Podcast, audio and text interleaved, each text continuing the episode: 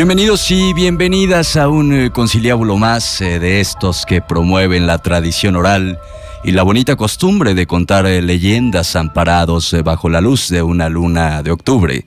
Yo soy Tomás Ramírez Moreno y esto es El Baúl de las Leyendas, un programa dedicado a la transmisión de la oralidad de nuestros ancestros a través de la radio y el podcast.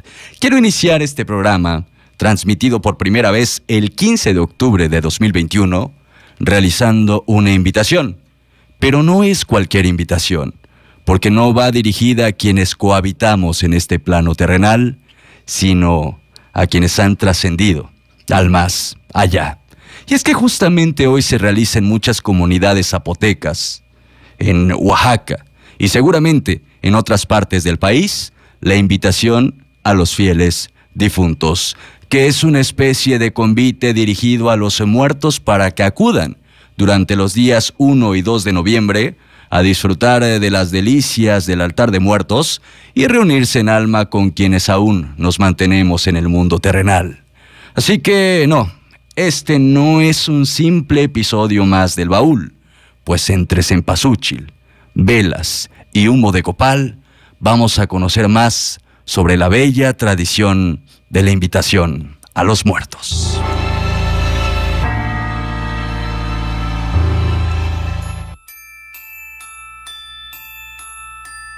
Apaga la luz. Enciende las velas. Abramos el baúl. Y que salgan las leyendas.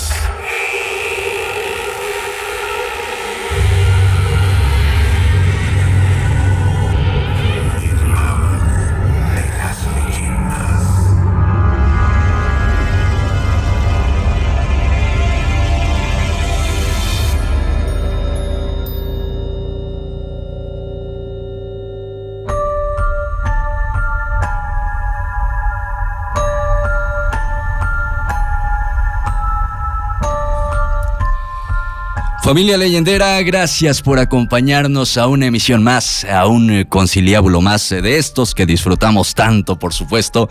Estamos encantados de estar una noche más. Hoy es noche de baúl, es noche de contar leyendas. Y además, y además déjenme comentarle que estamos muy contentos porque estamos muy bien acompañados. Tenemos una mesa leyendera muy completa. Voy a empezar a saludar, claro, a mis compañeras y compañeros que me acompañan en esta noche dentro de este baúl de las leyendas. Pedro Romero, te saludo con gusto. ¿Cómo estás? ¿Qué tal? Muy buenas noches, bienvenidos. Qué gusto saludarlos. A mí es de manera particular, estoy muy entusiasmado de poder estar ya desde casa transmitiendo para el baúl de las leyendas. Buenas noches a todos. Buenas noches, eh, mi querido Pedro, y también saludamos como siempre a nuestra querida Ita Elorza. Ita, ¿cómo andas? ¿Cómo te va esta noche? Muy buenas noches, leyenderos y leyenderas, compañeros. es un honor para mí estar nuevamente, ahora sí en vivo para todos ustedes, saludándoles y agradeciéndoles como siempre que nos permitan entrar hasta donde usted está, acompañándole, pues en esta noche, en esta noche importantísima para, para nuestras costumbres y tradiciones de muertos. Efectivamente, es un eh, día muy especial, sin duda alguna. Ya vamos a ir platicando un poco más sobre esta tradición tan bella que es la invitación a los fieles difuntos, la invitación a los muertos, la invitación a las ánimas. Y bueno, también eh, el invitado de esta noche, hablando de invitaciones, el invitado de la noche, a quien he dicho sea de paso agradecemos mucho porque siempre es un deleite platicar con el maestro David Luciano Ruiz Durán. Maestro, bienvenido. Muy buenas noches, aquí muy contento de estar acompañándolos, compartiendo este espacio que es muy bonito y de ser parte ahora del baúl de las leyendas. Gracias, maestro. Habíamos soñado con esta noche, maestro, que pudiera acompañarnos dentro del baúl. Y la verdad es que estamos muy contentos porque este, este bonito sueño se nos haga realidad. bueno, no sé si más al rato se va a convertir en pesadilla, pero por lo pronto dejémoslo como sueño. Todo depende de lo que nos cuente el maestro. Todo depende de lo que nos cuente el maestro David Luciano, por supuesto. Y bueno, vamos a empezar la tertulia de esta noche con un eh, par de avisos. El primero es que hoy sí estamos eh, vivitos y coleando, estamos en vivo, así que empiecen a mandar saludos, mensajes, eh, cuéntenos sus leyendas, porque en breve ya vamos a estar atendiendo el teléfono y las redes sociales. Mi querido Pedro, ¿cómo nos se puede contactar la familia leyendera? ¿Cuál es el número telefónico? Claro que sí, el número telefónico para que nos envíen sus WhatsApp, sus mensajes, eh, fotografías de cómo nos están este, escuchando es el 951 307 9141 está a su total disposición para que nos escriban o nos manden este emojis, fotitos, lo que quieran. En eh, redes sociales también, Ita, allí nos pueden contactar, ¿no? Claro que sí, estamos en Facebook en la página El Baúl de las Leyendas, así tal cual está el nombre, y también los invitamos a ser parte del grupo que se llama también así, El Baúl de las Leyendas. Recuerden que vamos a estar eh, muy atentos de sus comentarios, de sus reacciones, así que si quieren eh, que les mandemos saludos, pues mándenos sus mensajes, aquí estaremos muy atentos y atentas para, pues para saludarlos con el gusto de siempre y también yo quiero aprovechar para mandar un, saludo muy especial y un abrazo a Edgar Mesa, que es leyendero de corazón y que hoy está cumpliendo años. Así que un abrazo de cumpleaños para ti. Eh, no vamos a poner las mañanitas, lamentablemente. No tenemos cómo, ¿verdad, señor? Pero bueno, enviamos un abrazo, un saludo y una felicitación. Claro que sí. Eh, eh, en breve, en breve vamos a ver si podamos conseguir unas mañanitas. Si no, la, de, la canción del duende también está buena. Ah, claro, ah, claro. Bueno, eh, esa creo que va más ad hoc con la noche. Muy buena. Eh, también saludos a la gente que ya está en el Facebook. Samuel Cardeña, también como siempre, Noel González, Nati Santiago, Ivette Carmona, Jesús Méndez, Valeria Cruz, Carlos Valderas. Aniela Gómez, que ya están conectados, gracias a las almas errantes que ya se están empezando a conectar también a través de la red de redes y a quienes nos escuchan a través de la frecuencia modulada en eh, Radio Mar eh, Huatulco, en eh, Dinastía, a través de la Juteca Radio, a través de Estéreo 1 y a través también, por supuesto, de nuestros amigos de Oaxaca. Tiene, cultura. Ahí también estamos en la página de Facebook. Enviamos un, un abrazo muy grande. Eh, bueno, eh, ya estamos centrados en la temporada de Día de Muertos. Hoy, por decirlo de alguna forma, en eh, muchas comunidades se da el banderazo de salida para toda esta celebración. Así que también empiezan ya a surgir algunos eventos relacionados con la temporada. Ita, tenemos una cartelera leyendera esta noche. Así es. Tenemos una cartelera leyendera y ojalá que usted pueda acudir a alguna de las actividades que, eh, a las que estamos invitando. La primera de ellas eh, es presentada por Cascabel Teatro, presenta Altar Vivo, con Uriel Gaitán y eh, Miguel Cruz, Saraí Santos, Dolores Pacheco. Esta es una historia donde Xochitl, Martín, Estrellita y Juan se encuentran en un altar de Día de Muertos mientras resuelven sus circunstancias personales. Eh, el encargado del altar les explica el significado de los elementos más importantes de la ofrenda, como las calaveritas, la flor de cempasúchil, el fuego, etc. Sin embargo, ellos guardan un secreto que los obliga a permanecer en ese lugar a pesar de sus inquietudes. ¿Cuándo va a ser esta obra de teatro? El viernes 22 de octubre en la colonia eh, Colinas del Crestón y pueden reservar a, eh, pues ya sea en la página Cascabel Teatro o al número 951-457-9098. También hay una noche de leyendas, eh, igual con Cascabel Teatro, así que los invitamos a estar muy atentos de estas actividades eh, que, que, están pues ya, ya preparadas para ustedes. Eso no es todo, tenemos más actividades. Em, el Ex Hacienda San José, Espacio Cultural, los invita a la experiencia visual, escénica y musical Más allá del umbral. Vive una experiencia visual, escénica y musical llena de misticismo, color y sabor. Sumergirás tus sentidos en un umbral del más allá. Reserven al 951-495-5616 y les recordamos que el cupo es limitado pues por cuestiones que ya sabemos de sobra con relación a la pandemia. Eh, por último, y no menos importante, Ocotlán, la página Ocotlán en su historia, les invitan a toda la población, esto es en Ocotlán de Morelos y sus agencias, a participar en su primer concurso de altares. Sé parte de nuestra fiesta y parte de nuestras actividades. Muéstranos cómo celebran en tu familia las fiestas de Día de Muertos, participa y prepárate para ganar grandes premios. Puedes consultar las bases de la convocatoria en su página, en su página que es Ocotlán en su historia. Recuerden estar pendientes de estas actividades. Eh, eh, aquí hay una más que ya, ya se las voy a compartir. Sí, eh, bueno, es un concurso de disfraces, ¿no? Eh, para quienes nos escuchen en retransmisión, les comentamos que esto es el sábado, eh, el 30 sábado de 30 de octubre. octubre, efectivamente. Eh, por favorita. Es un concurso de disfraces eh, donde habrá promociones de cervezas, shots y botanas. Ups, creo que eso no debía haberlo dicho. No, no es cierto. No, está bien para saber, ¿no? Pues para saber a qué se enfrentan, ¿verdad? de manera informativa. Es meramente informativo este asunto, así que no se lo pierdan. Es sábado 30 de octubre en el Jardín OM, a un costado de, sí, puedo decir, Papaya Sí, High Club. Sí, sí, sí, cómo no. Y por supuesto, haga sus reservaciones al 951-119-8848. Así que estén muy pendientes, por favor. Oye, como que sí se antoja y más en ese lugar. Sí, cómo no. Saludos también a nuestros amigos, por supuesto, del De Hotel Lom Huatulco y de Radio Mar. Enviamos muchos abrazos hasta las eh, bellísimas y paradisíacas playas. Bueno, vamos con eh, más, eh, porque tenemos mucho más esta, esta noche. Eh, mi querido Pedro, ya tenemos algunos saluditos también. Eh, va- vamos a empezar de una vez porque si no, después el eh, teléfono se satura y ya no podemos mandar saludos ni, contar lo que nos está enviando a través de los mensajes la familia leyendera. En resumidas cuentas lo voy a hacer así de, rápido. Fíjate que este... A ver, saludos desde Taniche, la familia Cruz, escuchando. Saludos para Julio Barrita y Irina Pérez. También a todo el equipo del Baúl de las Leyendas. Saludos a todos los que nos, nos escriben.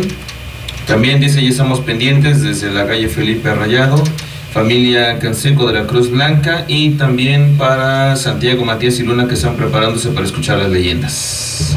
Ahí están eh, los saludos, gracias a toda la gente que ya se comunica con nosotros. Le recordamos que el número telefónico con el que pueden comunicarse en directo es el 951 951 307 9141. Bueno, ahí está por supuesto parte de lo que tenemos y eh, algo de lo que también ya se ha vuelto característico en este baúl es el eh, bestiario, que sin duda alguna es una serie capsular que hemos presentado eh, y tiene la distinción eh, durante esta temporada de ser un bestiario prehispánico, justamente en conmemoración de los 500 años de la caída de Tenochtitlan y por eso es que optamos por explorar el mundo de estos eh, monstruos que asustaban a nuestros ancestros. Hoy, Italibi, eh, ¿con quién nos vamos? ¿Qué nos toca? Hoy tenemos a Zipactli, esta, esta criatura mítica que más bien a través de esta historia nuestros antepasados pues tratan como de explicar eh, la etiología, el origen de lo que hoy conocemos como el mundo. Y nos dice, nos... eh, también hay algo bien importante, bien interesante que ustedes van a notar en este bestiario, cómo se divide esto en dos mundos, el, mundo que está arriba y el mundo que está abajo, pero bueno, no les voy a platicar más porque bueno, eh, no, no tiene sentido que yo les revele toda la información en este momento, mejor pasen a disfrutar el bestiario.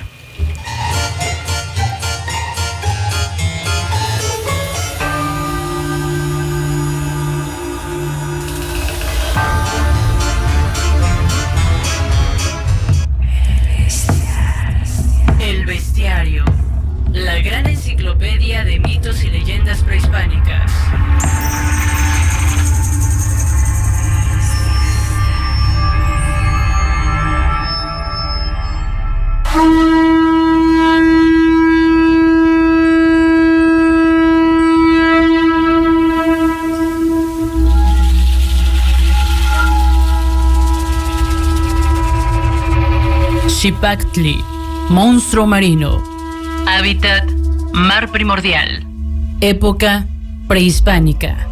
Xipactli, del náhuatl Xipactli, el lagarto negro. Xipactli, lagarto. Tlitic, negro. Fue para los pueblos nahuas un terrible monstruo marino cuya existencia se remonta a antes de la creación de los seres humanos.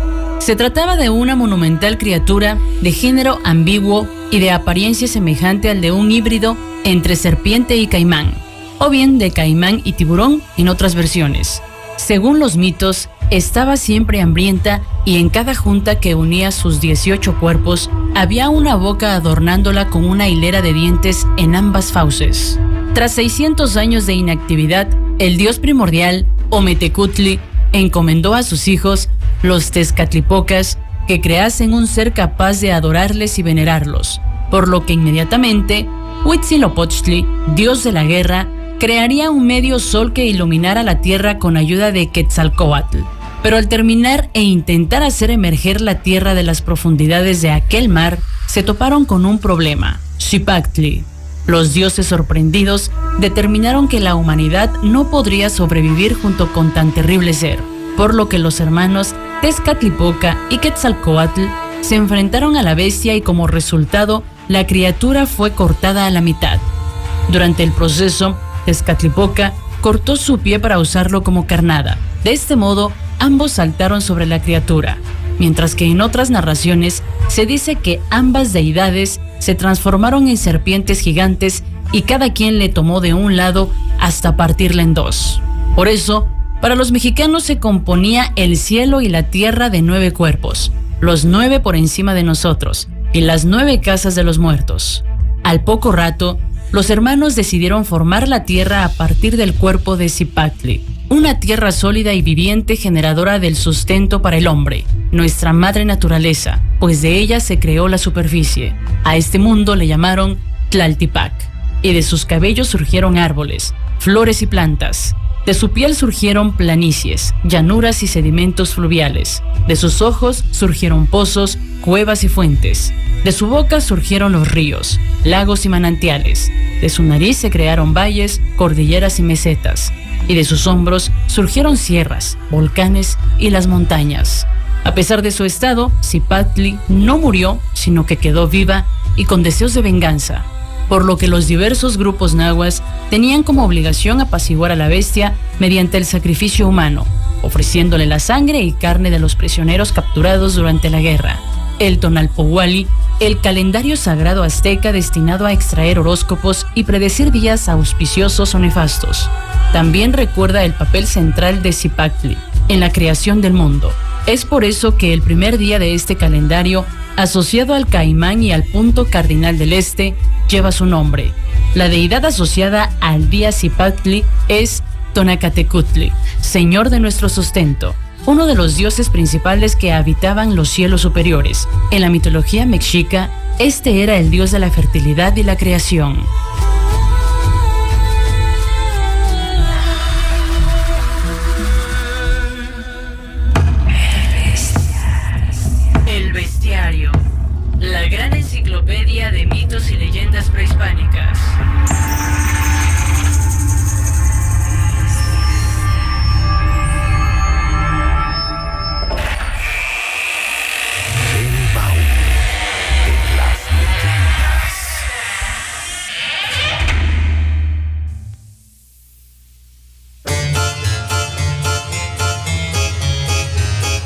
El eh, bestiario es eh, la serie capsular eh, que presentamos en esta temporada 2021 en el baúl de las leyendas. Y esperemos también que como en cada emisión les, les guste, ha sido bastante aplaudida, por supuesto, bastante gustada por la familia leyendera.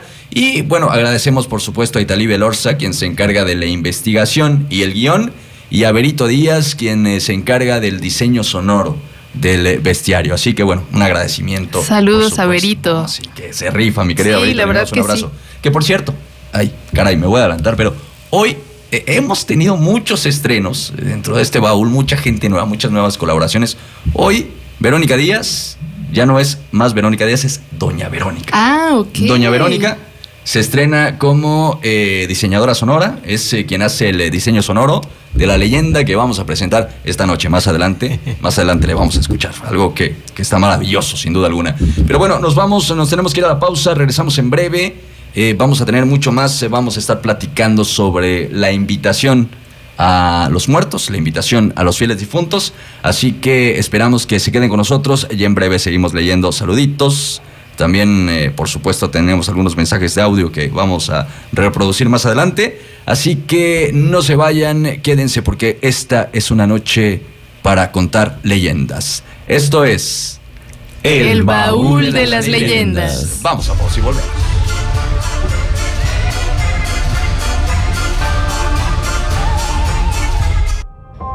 Era la noche del Día de Muertos. Por irónico que eso suene, el pueblo estaba tranquilo, engullido por la oscuridad. A lo lejos, un trote de caballos resonaba como aguacero, erizando a todo aquel que lo escuchaba. Todos los presentes tragamos saliva, observando llegar a jinetes negros que se detenían ante nosotros. Se trataba de mujeres de manos huesudas y con el rostro cubierto por una capucha. Sus voces roncas estridentes y sensuales, empezaron a pronunciar nombres.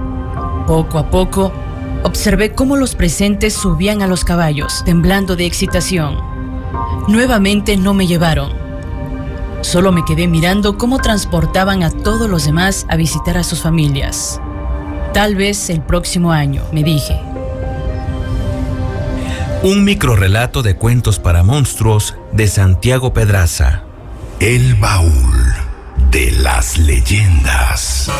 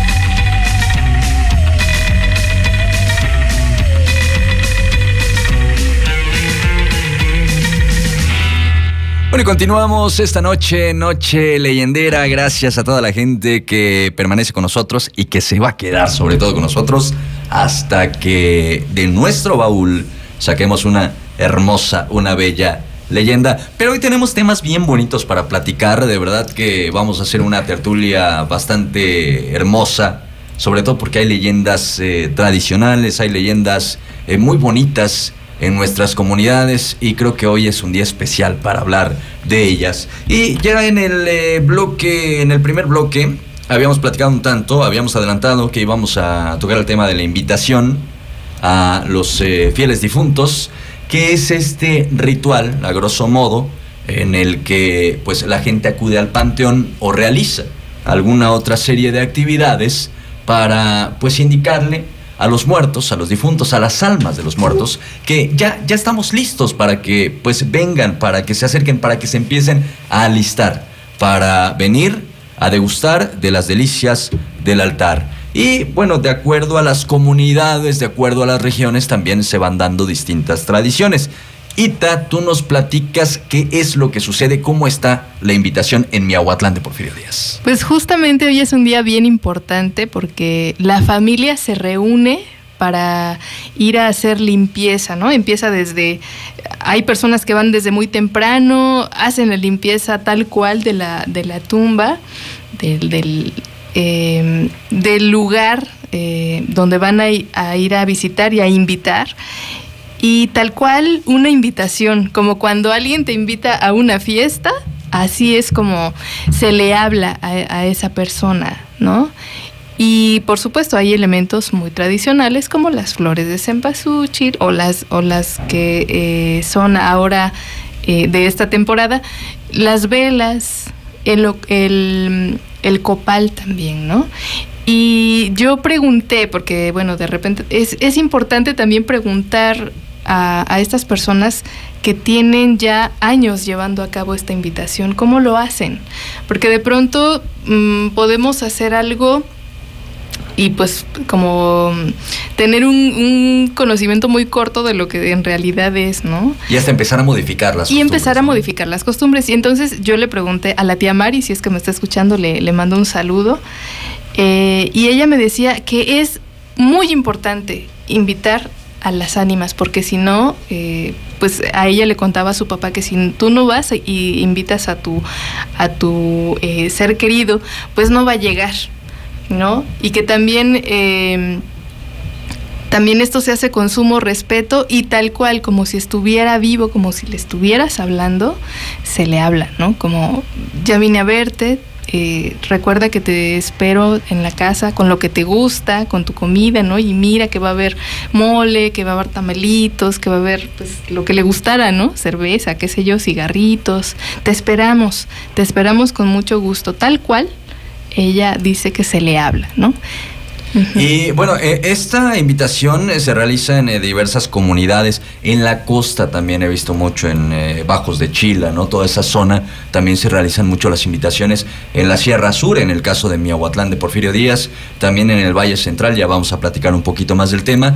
Eh, pero Ita es eh, justamente como el preámbulo porque si hay quien en Oaxaca o en cualquier otro estado de la República ha ido a un panteón durante el Día de Muertos, bueno, también durante la invitación, también el día de hoy, de la misma forma que los días de primero y dos, hay muchas flores, hay preparan muchas el sitio muy limpiecito este sí van a haber muchas flores y también cohetes sí, también, también cohetes. muchos cohetes como para avisar ya pueden llegar no ya ya los estamos esperando y justamente eh, le quiero mandar un saludo al maestro Filiberto Víctor Jiménez un que saludo. él fue quien nos no eh, fue ahora es ahora pues un eh, participante más del baúl de las leyendas, porque fíjate que él es maestro eh, en la primaria Leona Vicario y nos hizo favor de mandarnos dos audios que nos comparte sus alumnos de cómo viven ellos esta invitación a las ánimas. Mira, nada más que bonito. Le mandamos un saludo al maestro Filiberto, que por cierto, siempre nos comenta, siempre nos comparte, ¿verdad? Le agradecemos mucho porque siempre comparte el trabajo del baúl y estamos muy agradecidos con usted. Pues vamos a escuchar, es parte del trabajo del, de, de, de los alumnos, ¿verdad? Sí. Mis abuelitos me cuentan que cada 15 de octubre eh, de cada año se, se, invitan a las ánimas a la casa. Uno lleva flores o borlas al panteón y les dicen que son bienvenidos cuando quieran, cuando ellos quieran el primero y el 2 de noviembre de cada año. Los niños llevan cuetitos para alegrar la noche o el día en la tumba del, del fallecido. También llevan somerio, una veladora para alumbrar el camino. Esa es la historia. Bueno, yo entiendo que mis abuelitos sí dicen la verdad. Que cada 15 de octubre con emoción esperamos a los muertos y decirles que son siempre bienvenidos a la casa. Hola, mi nombre es Manuel de Jesús Santos Morales. Invitación a las ánimas. Cuentan los abuelos y demás personas de la tercera edad que desde que eran niños asistían con sus papás al panteón cada 15 de octubre a invitar a sus muertos para que vinieran desde el más allá o el otro mundo. El primero de noviembre, día de todos los santos, y el 2 de noviembre, día de los fieles difuntos. Para lo cual llevaban flor de cempasúchil y flor de Santa Teresa, o mejor conocida como borla. Asimismo, le llevaban veladoras mismas que por la noche alumbraban todo el cementerio.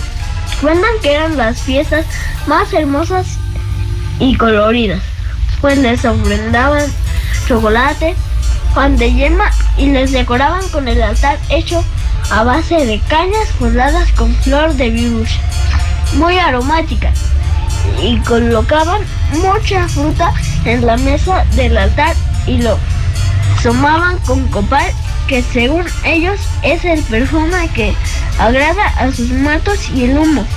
Además de un camino de pétalos de cempasúchil, sirve de guía para las almas que vienen contentas a los que desde siempre y para siempre serán su familia.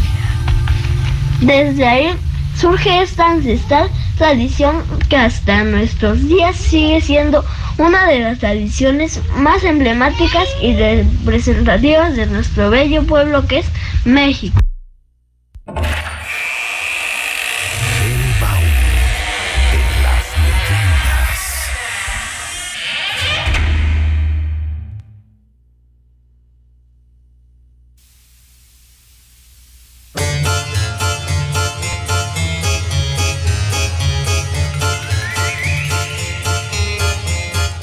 Alimento para el alma en el baúl de las leyendas. Eh, qué bello que sean los niños que pues sigan eh, pues eh, difundiendo las tradiciones, que las conserven sobre todo pues eh, que hablen de ellas con tanto cariño. Esto creo nos emociona mucho a quienes estamos aquí en cabina y seguramente también a quienes nos escuchan esta noche. Qué bello, nuevamente agradecimiento, Cita. Muchísimas gracias al maestro Filiberto Víctor Jiménez de él imparte, bueno, él está a cargo del cuarto C de la Escuela Primaria Leona Vicario, a quien le mando un agradecimiento, un abrazo. y de verdad que muchísimas gracias por esas colaboraciones, porque es bien bello escuchar estas tradiciones en voz de los niños, ¿no? Que creo que eso es valiosísimo, ¿no? Cómo van pasando esas tradiciones de generación en generación. Y entonces saludos a las niñas y los niños del cuarto C y a toda la gente de la Respondiendo al mensaje de Jesús Méndez que nos preguntaba si podían participar los niños, claro que sí. Claro que sí, sí, por supuesto. Y ahí está el claro ejemplo. Y bueno, continuamos. Eh, estamos muy invitadores esta noche, Pedro Romero. Vamos a hacer muchas invitaciones y también vamos a platicar de cómo se realizan estas invitaciones también en la comunidad de Jutla de Crespo. Así es, y precisamente el día de hoy se llevó a cabo esta invitación que es como una, una constante en la que los panteones se visten de, de colores naranja o amarillo dependiendo de las variantes de, de la flor de cempasúchil. Además hay, hay, una variante de, de, una bola un poquito más pequeña a la que los eh, eh, pues este eh, pues campesinos le llaman clavillina, así. Y bueno, en Ejutla no cambia mucho eh, la manera de hacer la invitación. Eh, estoy hablando del pleno del, casco urbano. Vamos a enfocarnos un poquito al casco urbano en el que el día 15 de octubre se hace precisamente la limpieza de las sepulturas.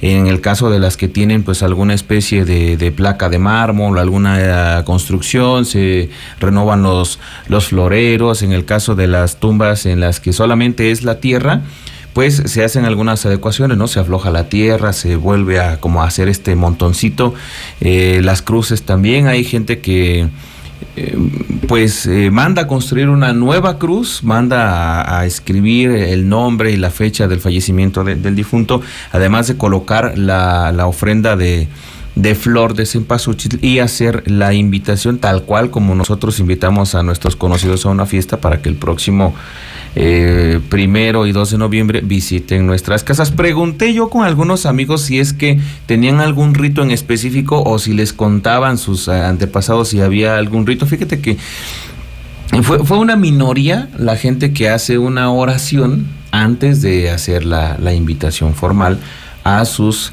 eh, familiares y es tumba por tumba, es sepultura por sepultura. Hay, hay, unas comunidades en las que los familiares están en una misma hilera, entonces hacen como la invitación en, en general a, visitar los altares del próximo primero y 2 de noviembre. Te voy a comentar un caso muy particular en mi comunidad desde que yo, yo cuando era niño recordaba, recuerdo mucho a mi abuela invitar a sus familiares, pero el día primero el día primero por la tarde, que al menos este, en la comunidad de, Taniche. De noviembre, De noviembre. El primero de noviembre se llevaban las flores. Ahí en Taniche, el día primero de noviembre se llevan las flores de cempasúchil. Y el día 2 en la madrugada se llevan las velas. En el centro de Jotla de Crespo, el mismo día 2 se llevan las flores y las velas, muy aparte de la invitación que se hace el día 15. Ahorita ya se empezaron a modificar las tradiciones porque ya hay un porcentaje importante de la población que va el día 15 a hacer la invitación. eh, y también pues hacer estos preparativos de las sepulturas. Un caso también es San Miguel, te podría decir de Yogana, en la que la gente acude a invitar el día primero por la tarde. Y bueno, yo les quiero platicar también de un caso bien curioso en la misma zona. Eh, to- todos estos municipios de los que estamos hablando están bastante pegaditos, ¿no? El caso de Miahuatlán, Ejutla, que son vecinos. Y hay otra comunidad, una comunidad zapoteca, también en el Valle Central, que se llama Coatecas Altas, donde la gente no va al panteón a invitar, sino que va a Mitla, porque ellos dicen que van a traer a las ánimas. Esta tradición está bien interesante allá en Coatecas Altas. Seguro no solo es esta comunidad de valles centrales, deben de ser algunas otras más. Y lo hacen regularmente durante los eh, primeros eh, días eh, de, de este mes de octubre. Eh, Esta población, donde aún se habla en zapoteco, va a este lugar, va a Mitla, porque ellos dicen que allí viven todas las ánimas. Y es sumamente curioso porque, bueno, Mitla efectivamente es la ciudad de los muertos, eso significa su nombre, deriva del náhuatl, ¿no? Es, el Mictlán, y ya en zapoteco se conocía como Liobá que quiere decir lugar del descanso de los muertos. Y deben de ser varias las poblaciones zapotecas, entre ellas eh, la gente de la comunidad de Coatecas Altas, quienes van a la traída de ánimas. Eh, eh, ellos van a traer a, las ánimas para que estén presentes los días 1 y 2 de noviembre. Ahora, ya es una tradición, ¿no? Eh, en la actualidad ya es una tradición envuelta en sincretismo, porque cuando llegan a Mitla, pues se llevan flores, velas y, las dejan en la iglesia, ponen la ofrenda, ellos me, me platicaron en una banca y pagan una misa para sus difuntos y ese es, digamos, el ritual actual eh, de la traída de ánimas. Pero eh, seguro esta será una tradición ancestral, lo más probable es que eh, antes de la conquista, ¿no? Ya pues acudieran precisamente a este lugar que era precisamente dedicado, ¿no? Para para recordar, para adorar ¿no? Eh, a, los eh, muertos eh, en este recorrido ¿no? que, que dedicaban antes a, a los dioses que veneraban nuestros ancestros zapotecas. Por eso se me hace tan hermosa esta costumbre que, que perdura hasta el día de hoy. Y hay otra cosa que me llama mucho la atención porque me contaba una señora de esta comunidad, ella dice que su mamá le platicaba que cuando una persona se muere en Coatecas o en cualquier otra parte del mundo, va a Mitla y en Mitla tocan una campana. Se sabe que eh, alguien más va a llegar al lugar del descanso para los muertos. Cuando tocan una campana en Mitla, se sabe que alguien murió, no solamente en Coatecas, bueno, en las comunidades zapotecas y ellos creían que pues en cualquier lugar, ¿no? Porque allí vivían todas las ánimas, porque es el Mictlán o eh, el Leobá, y allí van todas las ánimas de los difuntos. Entonces se me hace una, una tradición también bastante bella, que es la traída de almas ahí en, eh, en eh, Cuatecas Altas. Y hay muchas tradiciones de verdad relacionadas con esto. Estábamos maravillados por encontrar tanta información. Y también hay una que es bastante poética, maestro David Luciano, que le vamos a integrar. Véngase a la tertulia del baúl, por favor, sobre los hombres que brotan del ombligo de la tierra, los huehuentones, maestro. Esto es eh, ya en la Sierra Mazateca. Platíquenos cómo está el. Sí, eh, de la zona mazateca de Huautla de Jiménez. Hace como un- unos años fui con la maestra Lidia Manrique, antropóloga, que me invitó a, a visitar a los huehuentones de, de esta zona mazateca. Los huehuentones es el nombre este, mm, náhuatl, por decirlo de alguna manera, que son los hombres viejitos. En mazateco el nombre es distinto. En mazateco los, eh, el nombre significa los hombres que vienen del ombligo.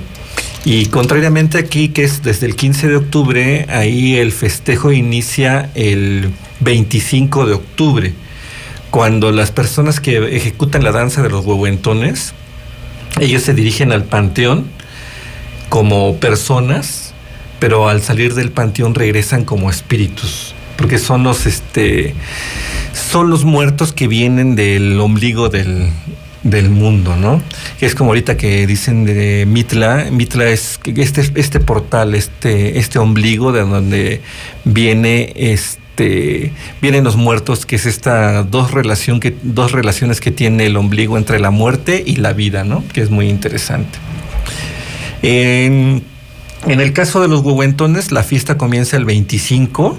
Lo mismo son con repiques de campana, que son los que indican que ya vienen los muertos acercándose. Y el ritual termina hasta el 5 de noviembre. Es una mezcla muy, muy rica, muy interesante de los huehuentones porque son los huehuentones los que pueden tomar las frutas de la ofrenda de muertos. El capitán de los huehuentones reparte las frutas entre los danzantes, entre los músicos, que son los muertos que están, vienen en representación de los muertos a, a bailar. Ya próximos al final del, de los muertos, de esta festividad de muertos, se rompe una piñata, justo por ahí el 5 de, de noviembre.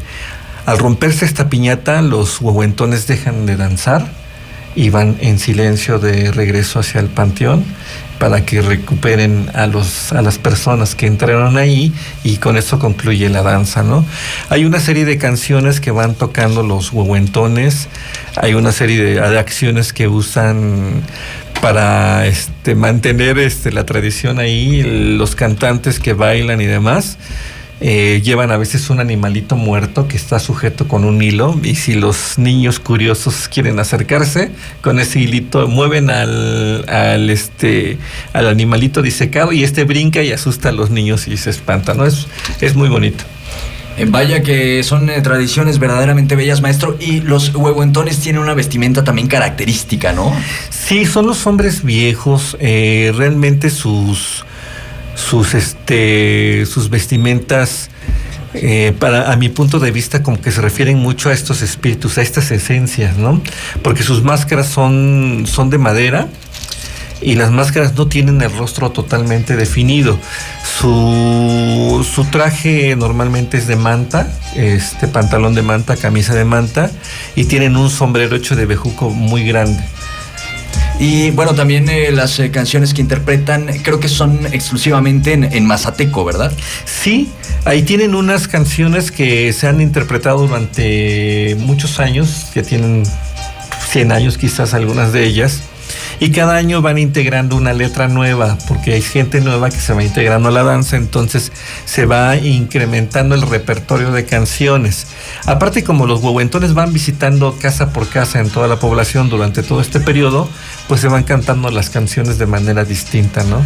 Vamos a ver si podemos escuchar alguna de estas eh, canciones de los huehuentones eh, para ver si podemos eh, tener algo, mi querido Pedro Romero. A ver, vamos a escuchar.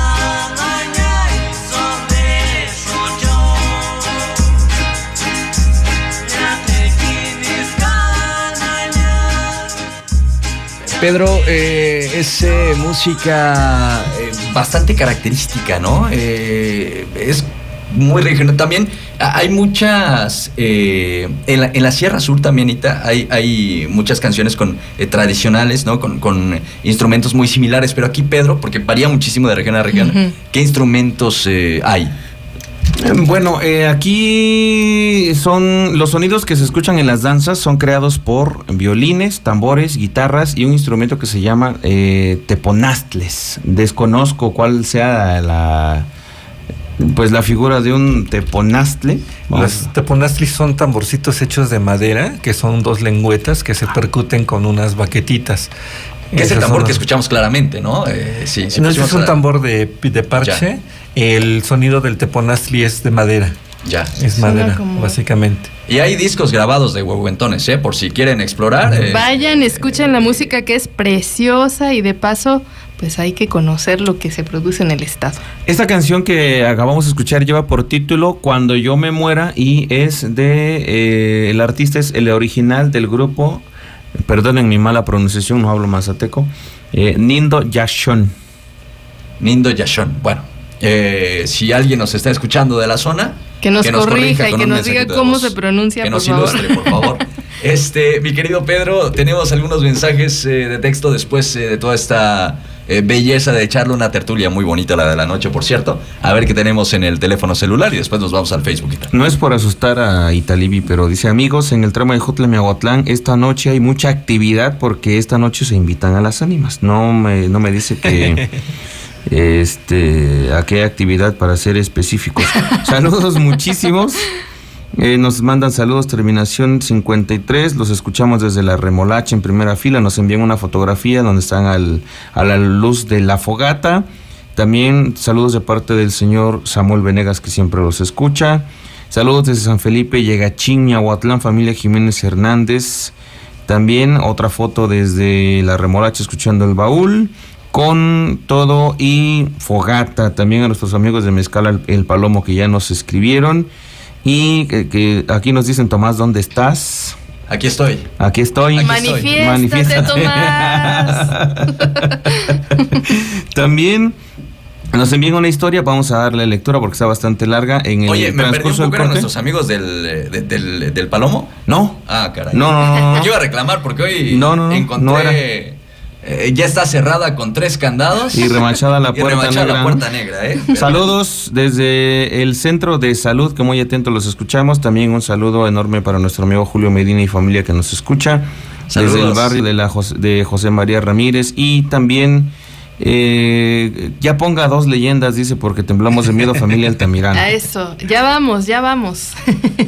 y bueno, saludos para quienes nos están eh, siguiendo desde Facebook. Mandamos saludos a Edgar Ramírez, a Jesús Méndez, a Adriana Lavín, a Cris Reina, a Jesús Martínez Cruz, que es quien hace el arte que ustedes están viendo en últimamente en las publicaciones del Baúl de las Leyendas. Muchas gracias, Jesús. eterno. De verdad que sí. Eh, También a, perdón que te ¿sí? interrumpa, Italibi, al amigo José Alberto y su esposa desde Senaduría, este, con todo y gol, que nos van a mandar que, no, no es cierto. Ah, pero que sí, saludos. Saludos a, a su amigo Cheveto y a Doña Ela que nos escuchan desde su negocio. Un abrazo. Iba a decir que vayan a seguir a Jesús Martínez Cruz a su Instagram, que va- se van a llevar una grata sorpresa con todo lo que van a descubrir ahí, porque él comparte luego eh, mucha de su obra. También eh, mandamos saludos a Jesús Méndez, a Aurora Ortega, a eh, David Hernández, a la maestra Hasi Mijangos, que también nos sigue. Abrazo para la maestra. Y es una leyendera de corazón. A Luca Hernández nos dice saludos desde Chiapas. David Hernández Ya nos dice saludos desde cierto, ¿eh? Mitla, así que estén pendientes. Ah, saludos también. desde Mitla también. Sí. Saludos a la Tierra de los Muertos. eh, Saludos al Mictlán. Eh, Tenemos algunos más, Cita. Esos, esos son Por todos los que alcanzo a ver. Bueno, Disculpen ustedes. En breve ya leemos los demás porque nos tenemos que ir a la pausa. Vamos a corte y volvemos en breve para seguir eh, platicando sobre mitos, sobre leyendas, sobre invitaciones y más adelante también sobre señores del monte. Ya volvemos.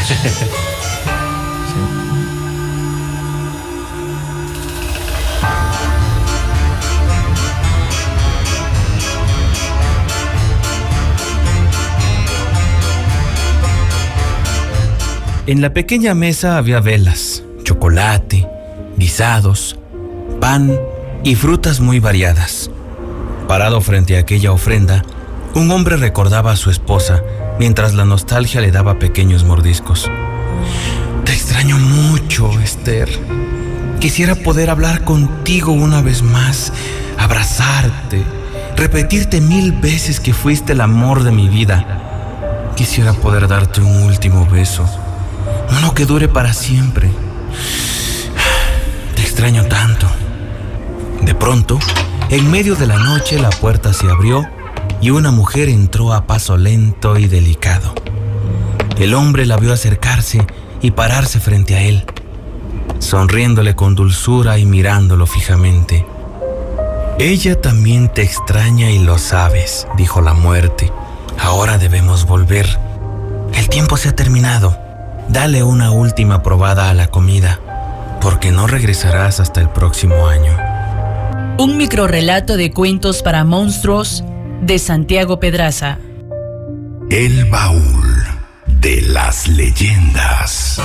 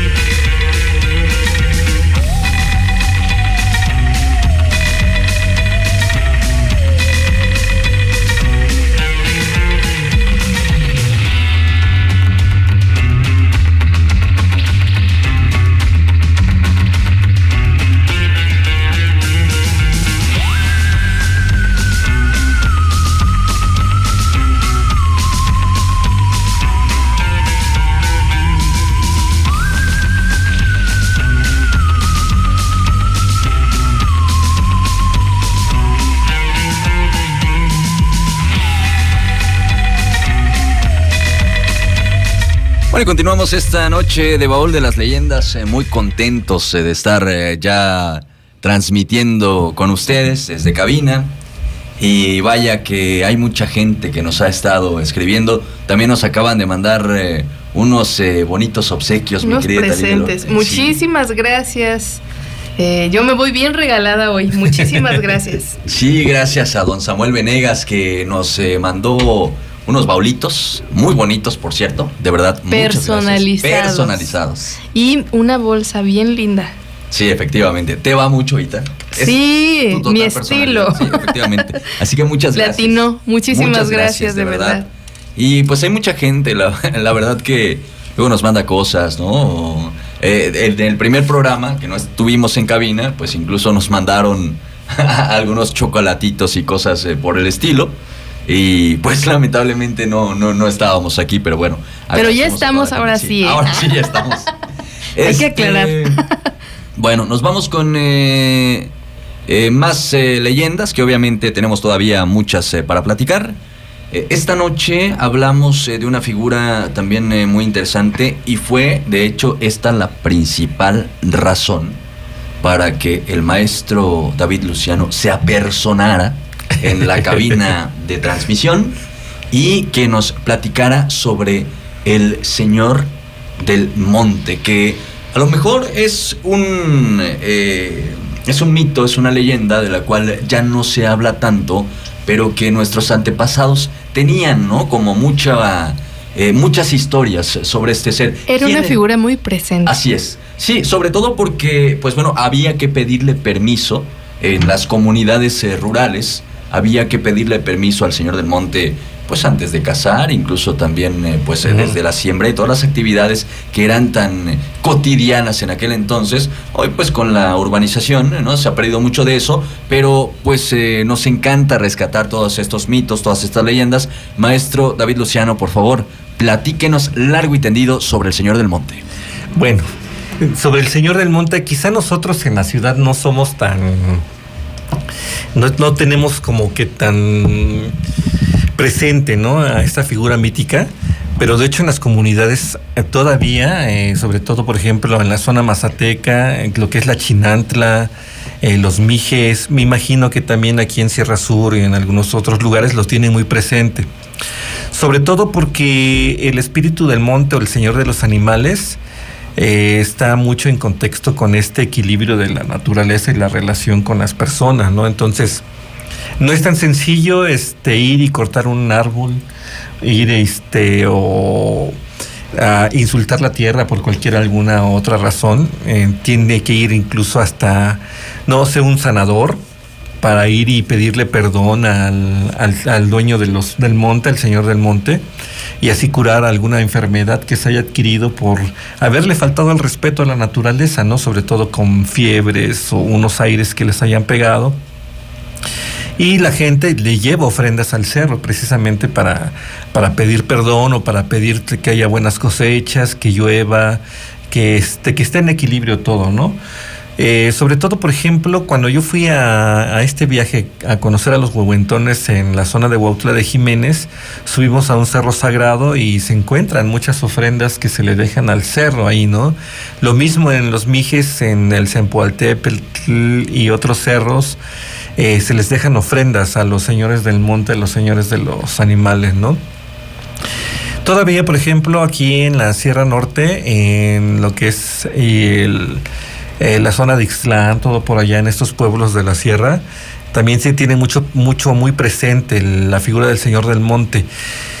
En, compartimos estas figuras incluso con muchas culturas a nivel mundial, ¿no? Con esta, con respecto a este, a este señor, ¿no? Eh, creo que en la zona de Nayarit, Nayarit se le llama los tateguaris o los hombres venado, porque normalmente los amos del monte o los señores del monte aparecen con figuras del venado. Que el venado siempre es una figura que, que aparece en eh, prácticamente uh -huh. en todos los lugares donde se habla de este tipo de, de, de seres, ¿no? Del señor del monte. Está sí. muy relacionado.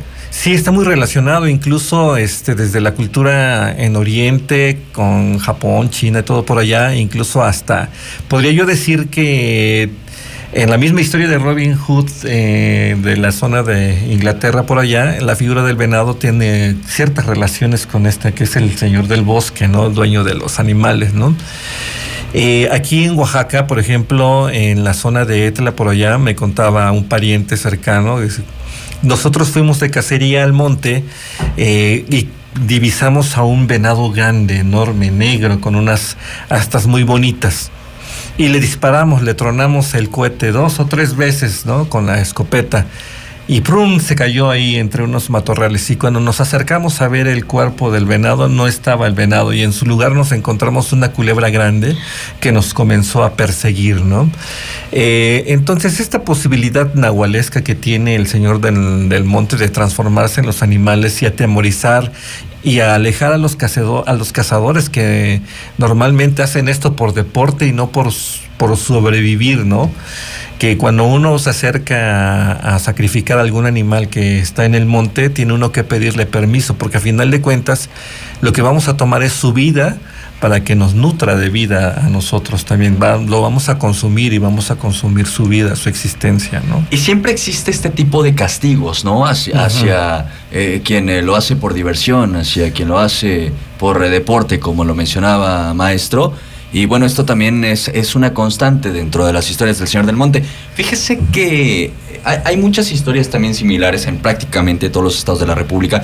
Por ejemplo, eh, la semana pasada cuando salió del baúl de las leyendas el, sombrerón, que escuchamos la historia del Tzitzimite, eh, de este personaje que eh, pues eh, se mete en los sueños, sobre todo de, de las jovencitas y, pues se las, las, seduce. Bueno, también hay otra versión del sombrerón en, en, Chiapas, ¿no? Que, que, esta leyenda está entre Chiapas y Guatemala, la del sombrerón, pero más bien apegado hacia un señor del monte que que el sombrerón es un eh, personaje, en este caso no lo escriben como un enano, sino como un tipo alto, más o menos como al charro negro, ¿no? Eh, co co sí, hay, hay, unas, unas variantes, incluso hasta perros negros aparecen, ¿no?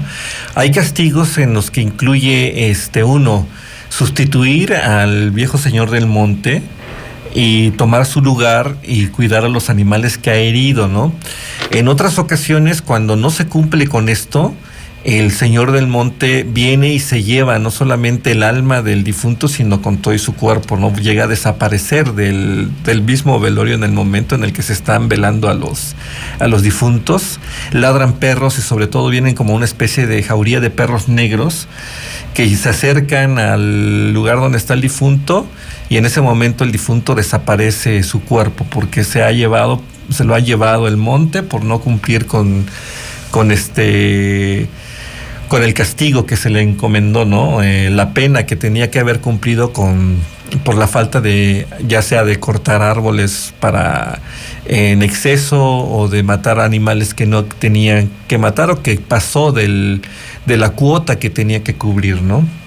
Básicamente. Por ejemplo, hay un eh, caso eh, que está también eh, relacionado, ¿no? Una leyenda colombiana que es la del Ojarasquín del Monte, que este no es tal cual como, como una persona, sino es un ser pues bastante extraño, es una especie, pues sí, de ser antropomorfo, pero pues como una, una fusión entre hombre y árbol y bueno, la, cosa sí, causa mucho miedo, ¿no? Quienes le han visto dicen que, que es horrendo, pero pues eh, cuentan que es eh, la conciencia de la naturaleza, ¿no? La, conciencia que hace la naturaleza y justamente de esta manera es como eh, protege precisamente, ¿no? Estos lugares que muchas veces también se califican como lugares sagrados. Sí, es que este, en esta cuestión del nahualismo y los señores del monte, pues es uno está acostumbrado por la cantidad de, historias en que nos cuentan es que la persona se transforma en un animal cuando no es así en la cuestión del nahualismo se pueden transformar en viento, en lluvia, en trueno, este eh, se pueden transformar en diversas en diversos espíritus de la naturaleza, como por ejemplo este en estrellas errantes, ¿no?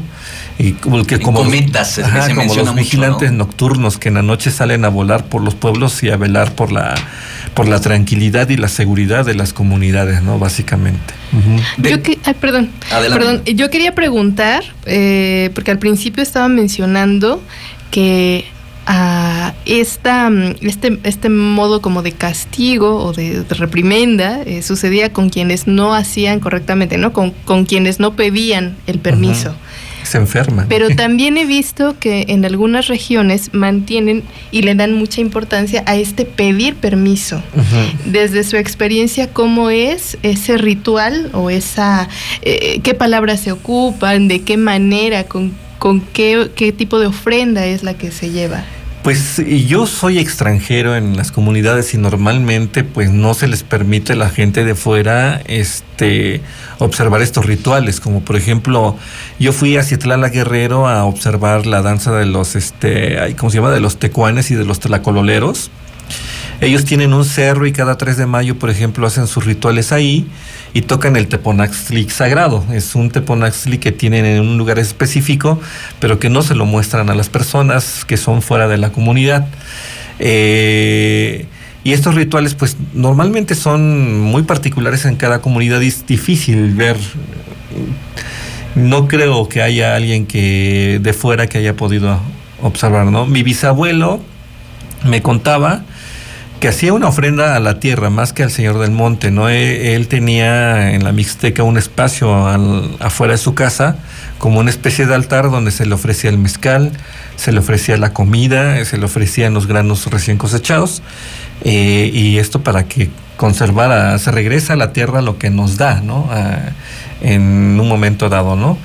No sé realmente cómo si habrá algún tipo de como de rezo, por decirlo de alguna manera, para entrar en sintonía con, la tierra, con esta frecuencia de la naturaleza. Porque bueno, este mi, mi, bisabuelo ya no me enseñó el mixteco, ya no me tocó a mí hablar del mixteco, pero bueno, me imagino que debe haber una especie como, no sé, de de invocación o algo así, ¿no? No sé. Eh, maestro, eh, también, eh, bueno, creo que es bien interesante, sobre todo porque es una costumbre que el día de hoy hemos perdido. A veces llega nuestro plato a la mesa y yo creo que esto es una gran reflexión, ¿no? Ya no agradecemos, ¿no? Ya ni siquiera pensamos de dónde ha llegado lo que estamos eh, consumiendo y gracias a lo cual seguimos subsistiendo, ¿no? Y creo que es este, e, esta justo es una leyenda también eh, para hacer reflexión sobre el tema, ¿no? Sí, de hecho es un esfuerzo que se, que se hace mutuo, ¿no? Porque la tierra se esfuerza en proveer los nutrientes a lo, de los alimentos que consumimos, pero nosotros, bueno, en sí los campesinos, que son los que se encargan de labrar la tierra, eh, aplican su esfuerzo en la selección de las semillas, en cuidar, este, como niños, a las plantas que siembran y por supuesto que el cariño que se le pone a, a, lo que se siembra es el fruto que vamos a recoger. Por ahí hay algunos otros, otros cuentos y leyendas donde de pronto el maíz se enoja con el que lo siembra porque no lo siembra con cariño y entonces se le dan malas cosechas y el, el maíz ya no quiere crecer porque no le da el amor que necesita la tierra para que este, este fruto crezca y crezca en abundancia para los que lo vamos a consumir. Bueno, el día de hoy lamentablemente parece que lo estamos obligando, ¿no? Con eh, las eh, nuevas eh, tendencias que hay de... Sí, la mecanización de la- sí, claro. y todo esto, que ya no hay esa, no se involucra uno, ¿no?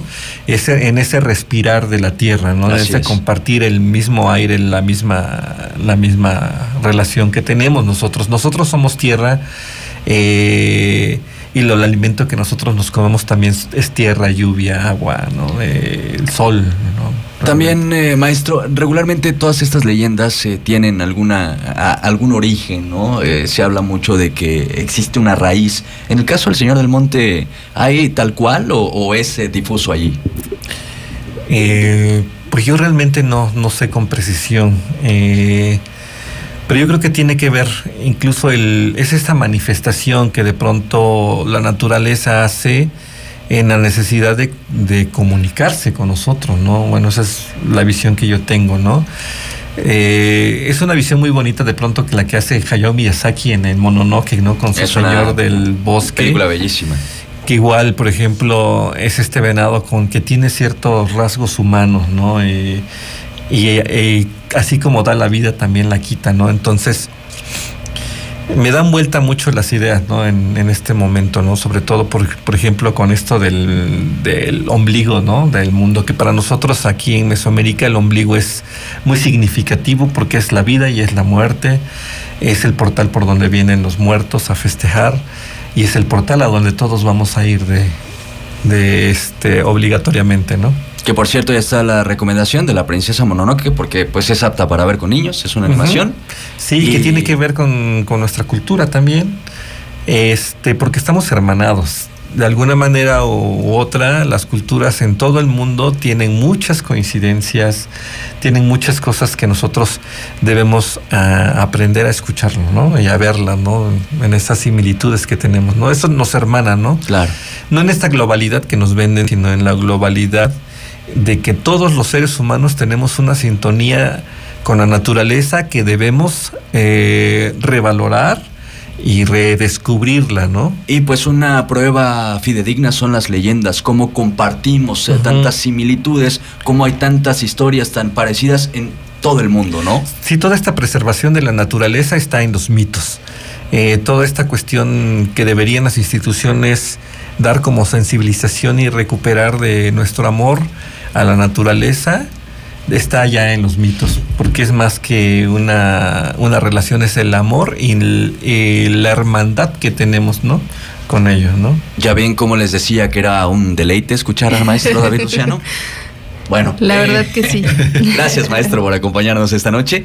Eh, y bueno, vamos a seguir platicando. No, no, no, no, no lo estamos despidiendo. Todavía se va a quedar con nosotros, pero queremos escuchar también qué es lo que nos dice la familia leyendera en los mensajes de texto y en el Facebook. Claro, eh, saludos, estamos, dice, esperando la leyenda, la terminación 02, amigos Tom y Peters y compañía, los escucho en California, Saludos. en Baja Saludos California. hasta Baja Aquí California. también hay leyendas. Échenlas. Que nos las por compartan, por favor. Dice que nos invitan a Monte del Toro a grabar porque por las noches se escucha la llorona y se ven los duendes. Ah, caray, caray. ¿A grabar qué? Eso nos interesa. Eh, saludos desde San Felipe Yegachín, Miahuatlán.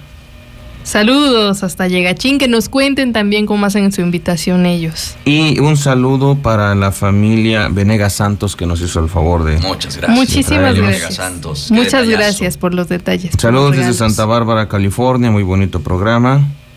Yo pido permiso para subir un cerro en la Poza del Sol cuando vamos caminando a Juquila, se llama el Cerro de... Uy, aquí dice Mendingas, no sé si es la palabra correcta. ¿No será Mandinga? Que es este. eh, eh, no, no sé en qué. Está relacionado con. Pues con el diablo ahora, ¿no? Pero es eh, como una especie. de- incluso eh, es. Bueno, viene de Cuba, seguro viene de la santería. Eh, esta canción eh, que interpreta en el piano Rubén González, eh, Kikiribú, Mandinga, Ujú. ¿no? Sí, sí, la recordarán. Sí, ¿cómo no? Y también dice, los escucho cerca del paraje Bonanza en las últimas casas pegadas al cerro. Ah, caray. Fíjate que eso que mencionó es bien importante. Yo también he escuchado mucho de la gente que, que dice que antes de entrar a este tipo de lugares hay que pedir permiso. Eh, ya sea a través, como, como usted lo decía, a lo mejor entre, entre esa, eh, esas mismas generaciones de esa comunidad, pues se heredaron tal vez la oración, la, la manera de hacerlo, pero aunque nosotros no sepamos cómo se dice o cómo se hace, pues sí por lo menos agradecer que podemos estar ahí y pedir permiso a quien esté, porque la verdad es que evidentemente hay muchas, hay, hay cosas que van más allá de nuestro entendimiento y de nuestra visión, ¿no? O por lo menos esa actitud de respeto, ¿no? Claro. Ajá, que es este lo que recomendaban, bueno, los amigos promotores de culturas populares con los que he compartido mucho espacio, que decían, es el respeto el que se debe tener al espacio, ¿no? Ya nosotros perdimos el respeto por nuestros espacios en todos lados y eso que compartimos el aire y compartimos la tierra, ¿no?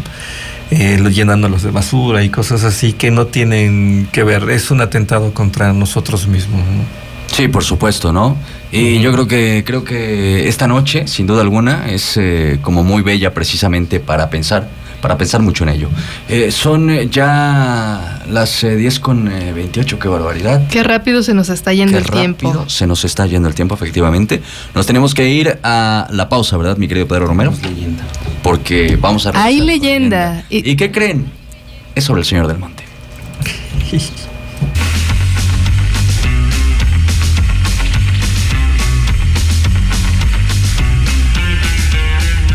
El hombre tomó un trago de tequila.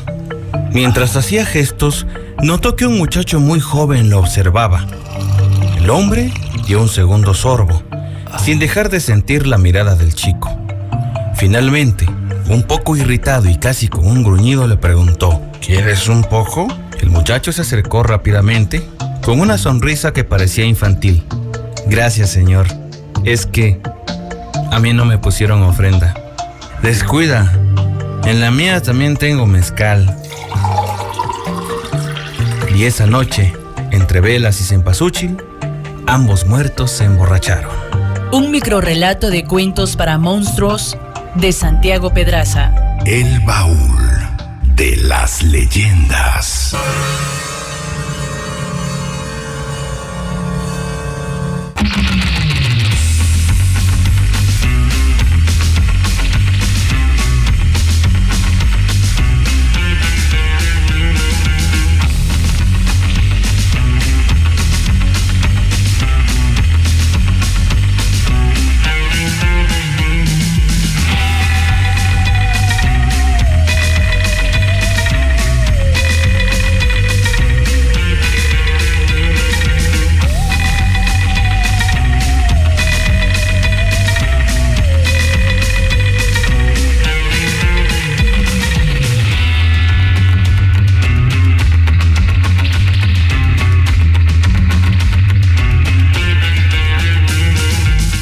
Bueno, y continuamos esta noche de tradición, esta noche de tertulia, esta noche de leyenda. Y bueno, hoy se ha llegado, ya casi se llega el momento que muchos esperan. Estamos en esta mesa leyendera, Pedro Romero y Telorza, el maestro David Luciano y quienes habla el micrófono Tomás Ramírez Moreno. ¿Tenemos algo más en eh, los mensajes? ¿Algo más en el Facebook? Sí, queremos mandar saludos a Dan Jared Pinacho que nos dice, hacer la tarea mientras escucho el baúl es lo mejor. También quiero mandar un saludo a nuestro amigo Animas que está ya por sacar su cómic. Estén pendientes porque próximamente van a conocer al único eh, luchador que pues tiene la particularidad de luchar contra Contra Espectros, monstruos, espectros, contra eh, monstruos, así que Y es un luchador de Miahuatlán, de Porfirio. Así es, y todo hecho artesanalmente, él hace mm, mm, pues todo, todo el proceso, así que estén muy pendientes. También a Ivette Carmona, que me gustó mucho su mensaje, dice saludos, siempre espero el viernes de leyendas. Gracias, Muchísimas gracias. Y bueno, también eh, eh, quiero mandar un abrazo y un beso a Ani, a Sabi y a Pepeto que me, nos están escuchando en este momento. Muchos abrazos y muchos besos. Ah, pues si a esas vamos, yo también quiero mandar porque muchos saludos. Ay, no, qué También quiero triste. sal- mandar un saludo a mi mamá. Mamá, Oye, sí. ¿cómo, cómo era ese de súbela a la grabadora? Préndele a la Prende la radio. Saludo a mi mamá, a mi hermana Ivania, a mi cuñado David, a mi sobrino Aarón, que también nos están escuchando desde la hermana República Chiapaneca. Así bello. que también mandamos muchos abrazos y saludos. Y ahora sí, ta- Ahora sí, ya puedo mandar. es que te faltaban muchos. Disculpe usted, señor Tomás. Pues yo quiero mandar y agradecer también a, a Sandro, que eh, nos acompaña también esta noche, a Shio, que seguramente nos está escuchando, y pues a la gente bonita que siempre nos echa porras allá en Miahuatlán. Muchas gracias. ya empezamos en la hora de los saluditos. Así que, bueno. En el eh, WhatsApp tenemos algo, Pedro Romero. Sí, nos preguntan si ya contamos la del sarcófago blanco. Fue eh, la ficción del, del primero y segundo programa, Primero y que, segundo pu- programa. que puedes encontrar en YouTube. ¿eh? En. YouTube, en Spotify, en Apple Podcast, en ebooks, ahí están eh, ya Sí, las leyendas. Y que por cierto invitamos a nuestra amable audiencia a que se den una vuelta por el canal de YouTube, que bastante, ayud- bastante nos ayudarían si se inscriben, si se suscriben, si le dan like y por supuesto estén eh, apachúrrele ahí el botoncito de la campana para que estén pendientes de todas las leyendas que estaremos subiendo a ese canal. Por supuesto, está muy buena. Pongan otra. dice. Eh, Paciencia. Paciencia, Es que por luego- favor. Luego se nos engolosinan en Serenidad y paciencia, serenidad y por favor. paciencia. Eh, ay, nanita, me dio miedo. Qué bonita leyenda. Yo también soy seguidor de las leyendas. Gracias, terminación 63. Yo los escucho todos los viernes. Me encantó. Buenas noches. Felicidades muy bonita de parte de la familia Cruz Colmenares de la Lobera. Saludos a la familia Cruz Colmenares. Qué bonito apellido, de la Sí. lobera. No, no, no, viven en la Viven en novela. Ah, la ya, yo pensé que era la Colmenares de la Lobera. Y dije, ah, Pues caray, sí, como de telenovela. Ahora van a ser Colmenares de la Colmenares de la Lobera. Como nos saludos ahí a, a mi querido Alex, eh, también eh, pues ahí echando el eh, comercialote con el mezcal el Nahual, le enviamos un abrazo también. Oye, pues ah, yo no he probado ese mezcal todavía, ¿eh? Pronto, Por pronto, favor. mi querida Aita. Quiero Pronto. aprovechar para mandar un saludo al maestro Eric Barrita, que sigue. Saludos al maestro Eric Barrita. Sigue, eh, ¿cómo se puede decir? Pues hipnotizando, encantando a través de la canción. Hoy, no sé cómo se llama, ¿cómo se llama esa canción? Se llama... Chichimite. Simite, pero Y- y está bien linda. Pidiendo dónde ¿Que no la pueden descargar? Que no la- no la pueden descargar. Entonces también ver si téngannos un poquito de algo paciencia. Eric Barrita, ¿no? Ahorita. Pero que- también los invitamos a seguirlo porque Sí, él luego comparte parte de y- su y en programa, Spotify- de su, de en su Spotify lo pueden trabajo, encontrar. perdón. Sí. Eh, pues en todas estas aplicaciones, en todas estas plataformas de música, Spotify, ¿no? Apple Music, Amazon Music, eh, si tienen alguna de estas, pues allí pueden seguir el, el trabajo del, del maestro Eric Barrita. Ahí está también. Su última producción discográfica se llama Gordolobo y la penúltima es Girafallo, que son dos discazos. Vayan, vayan a escucharlo, por favor, porque de verdad es un trabajo que bien merece la pena. Fíjate, también nos envían eh, saludos desde Mérida, Yucatán, Raúl Castro. Eh, nos eh, dice que eh, ya nos estamos preparando para el Hanal Pixan, supongo que se pronuncia. Pixan o Pixan, ¿no? Pixan. Una, un- una onda por el estilo. Eh, siempre sigo los podcasts y es la primera vez que puedo escucharlos en vivo. Muchos Ah, saludos para ti, Raúl Castro. Sí, mucha gente está viniendo a escuchar en vivo, ¿eh? Eh, También hay quien nos escucha en el podcast, entonces también enviamos abrazos porque, bueno, este programa también se va a subir, obviamente. Y, eh, bueno, unos- muchos saludos a toda la gente, un montón de mensajes y todavía los que siguen llegando, pero pues ya nos tenemos que despedir. Y me gustaría preguntarle al maestro David Luciano qué le pareció estar esta noche en esta tertulia leyendera, maestro. Uy, maravilloso, mucho gusto de estar aquí con ustedes. Este, ya me habían invitado antes, no se había podido hacer la reunión y ahora por fin es, desahogué muchas cosas que tenía que decir con respecto a las a las leyendas que siempre es muy agradable este compartir, ¿no? Más que yo provengo de de esas raíces de campo, rurales, y me gusta mucho compartir estas visiones, ¿no? Y bueno, maestro, esperemos que pronto lo tengamos. Ojalá que no sea hasta la siguiente temporada. Ojalá, pues en Se algún otro ojalá de que los sí. programas podamos eh, contar. Claro que sí, siempre es mu- me da mucho gusto estar aquí con ustedes compartiendo este espacio. Le aseguro que a nosotros nos da más gusto, maestro. y a la familia leyendera también. Muchas gracias, muchas gracias. Y por supuesto que aquí estamos, también este participo en las dramatizaciones, escribiendo guion y actuando, entonces siempre estoy acá con ustedes. Pues eh, ya ha pasado por todos los roles, eh, maestro. Ya solo le falta el diseño sonoro para también. Para también formar ya le está echando de competencia al señor Romero. déjeme Y también me gustaría que el maestro David Luciano nos dijera dónde podemos ver su trabajo, dónde lo podemos localizar. Ah, pues en mi página de Facebook, David Luciano Ruiz Durán, así ahí me pueden eh, tener contacto. Ahorita por la pandemia realmente yo no he trabajado mucho, pero créanme que en breve ya vamos a empezar a tomar este carrera y, y que ustedes puedan ver mi trabajo, que yo me dedico a los títeres y que puedan ver el trabajo que hacemos en títeres y en teatro. Espero que para el mes de enero, este, enero febrero, ya esté estrenando una nueva producción que estamos preparando y bueno hay, hay unas otras cositas ahí que están en el en el tintero por lista para cocinarse. Oiga, maestro, y sus alumnos de Jutla también le están mandando saludos, ¿eh? Están, por- porque ya dio un taller aquí, ¿no? Eh, relacionado con el teatro y el radiodrama. Entonces aquí le están mandando saludos para el maestro David Luciano. Muchas gracias, que pronto los vamos a escuchar también por esta plataforma porque ya grabaron sus Sí, sí, sí, cómo no. su, su programa y vez. está este por ahí un, un guion pendiente para que lo dramaticen aquí entre todos. Y vamos a echarle montón a esta producción que queda pendiente con los muchachos que participaron en el taller. Y que bueno, ojalá que se pueda repetir el taller y que más gente se pueda integrar. Efectivamente, maestro, pues muchas gracias. Pedro, ¿tienes algo que apuntar? Muchísimo más que apuntar, déjame A ver, de decirte. A ver, eh, quedó Habla pendiente una historia. Quedó pendiente una historia que nos, eh, nos enviaron, ya la le di una leída así a primera vista. Mm, nos dice esto que esto, la voy a resumir. eh, le pasó a uno de mis tíos en su juventud que vivía en Puebla, no la llega a contar, yo estuve muy exigente hasta que me la platicara. Un día en Puebla iba a haber un baile, había un grupo norteño muy famoso, y él emocionado asistió.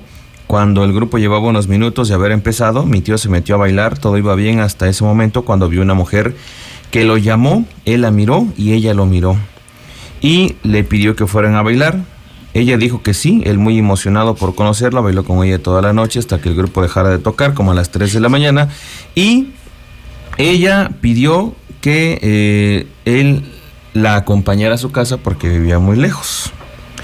Entonces, él, mi tío le pregunta dónde vive, ella dice que cerca del panteón. Y mi tío le prestó su chamarra porque hacía mucho frío. Y cuando estaban cerca de la casa, le dice que allí estaba bien por fuera y le daba las gracias por acompañarla y que mañana al día siguiente fuera por su chamarra. Preguntó exactamente dónde vivía y le dijo que en esa casa ahí la fuera a buscar. Al día siguiente fue eh, su tío a, a, pues a, a la prenda y la noticia es que ahí no vivía nadie, más bien una hija que falleció en un accidente después de un baile y que encontraron la chamarra de este señor en la sepultura de la chica. Ay, caray. Ay, nenita. Leyenda para despedir ya la noche. Y bueno, también a toda la gente que quiere enviar eh, sus historias, eh, mándenlas, con todo gusto las eh, recibimos. Se reciben también propuestas de leyendas para la próxima temporada. Así que bueno, Sí. váyanle pensando para que en el siguiente programa, que también pues vamos a estar en vivo, pues nos puedan platicar, ¿no? Alguna de las historias, o nos puedan enviar mensajes de voz o mensajes de texto. Eh, nos piden eh, saludos al maestro David Luciano. Eh, todo lo que contó es verdad, dice David Hernández. Ahí está también eh, la, eh, el, el saludo. Y eh, bueno, ya nos vamos, ¿o tenemos algo más? Nos despedimos, Nos eh, despedimos. muy agradecidos, muy agradecidas.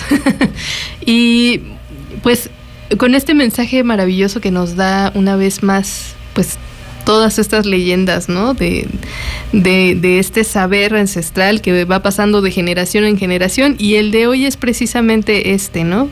De el respeto, del respeto hacia el lugar donde habitamos, del respeto del uno con el otro Y a mí me resuena muchísimo la palabra identidad, porque cuando nosotros nos sentimos parte del lugar donde vivimos, pues no se nos va a hacer eh, difícil contaminar, ¿no? Vamos a pensarlo mejor antes de hacer una mala acción, por decirlo así, que afecte a nuestra a nuestro entorno. Entonces, vayámonos también con esta con esta reflexión de la importancia de las leyendas en en, en esta pues en, en esta cultura. Vaya que hoy no te despediste con un mensaje aterrador ahorita. Con un mal presagio. sino con uno muy bien, déjame decírtelo, ¿no? Eh, pues eh, maestro David Luciano, un placer que nos eh, acompañe esta noche y ojalá pues pronto se pueda repetir su visita a esta tertulia leyendera. Muchas gracias, estuve muy a gusto aquí platicando con todos ustedes y me agrada mucho que pueda compartir con mucha gente todo lo que, lo que es de nuestro patrimonio, ¿no? de nuestro conocimiento ancestral y que escucharlos en reciprocidad con ustedes, con la gente que nos escucha en sus casas. Eh, sería maravilloso que nos dieran más material para seguir trabajando y seguir proyectando lo que son nuestros saberes, ¿no? Gracias, maestro. Un verdadero honor haberle tenido esta noche en esta mesa leyendera. Pedro Romero, también por supuesto te agradecemos. Hoy, además eh, de en la voz, también en los controles. Eh, sí, como cada temporada, señor, eh, en vivo. acá saludos para el señor Alejandro Santiago y, ya nos da sugerencia para la leyenda de la próxima temporada. Muchísimas gracias. Maravilloso. También nos preguntan qué tal, está, qué tal está la historia. Es muy parecida a la que nos comentan acá. Entonces yo creo que la vamos a tomar en cuenta. Gracias a todos y buena noche. Dulces sueños. Es un eh, verdadero placer haberles acompañado esta noche. Por hoy tenemos que cerrar eh, la sesión, pero claro, con la consigna, con la misión eh, de que la próxima semana tendremos una vez más que abrir este arcón de cuatro paredes de madera. Por esta noche cerramos el baúl. Yo soy Tomás Ramírez Moreno tengan una bella noche. Hasta la próxima.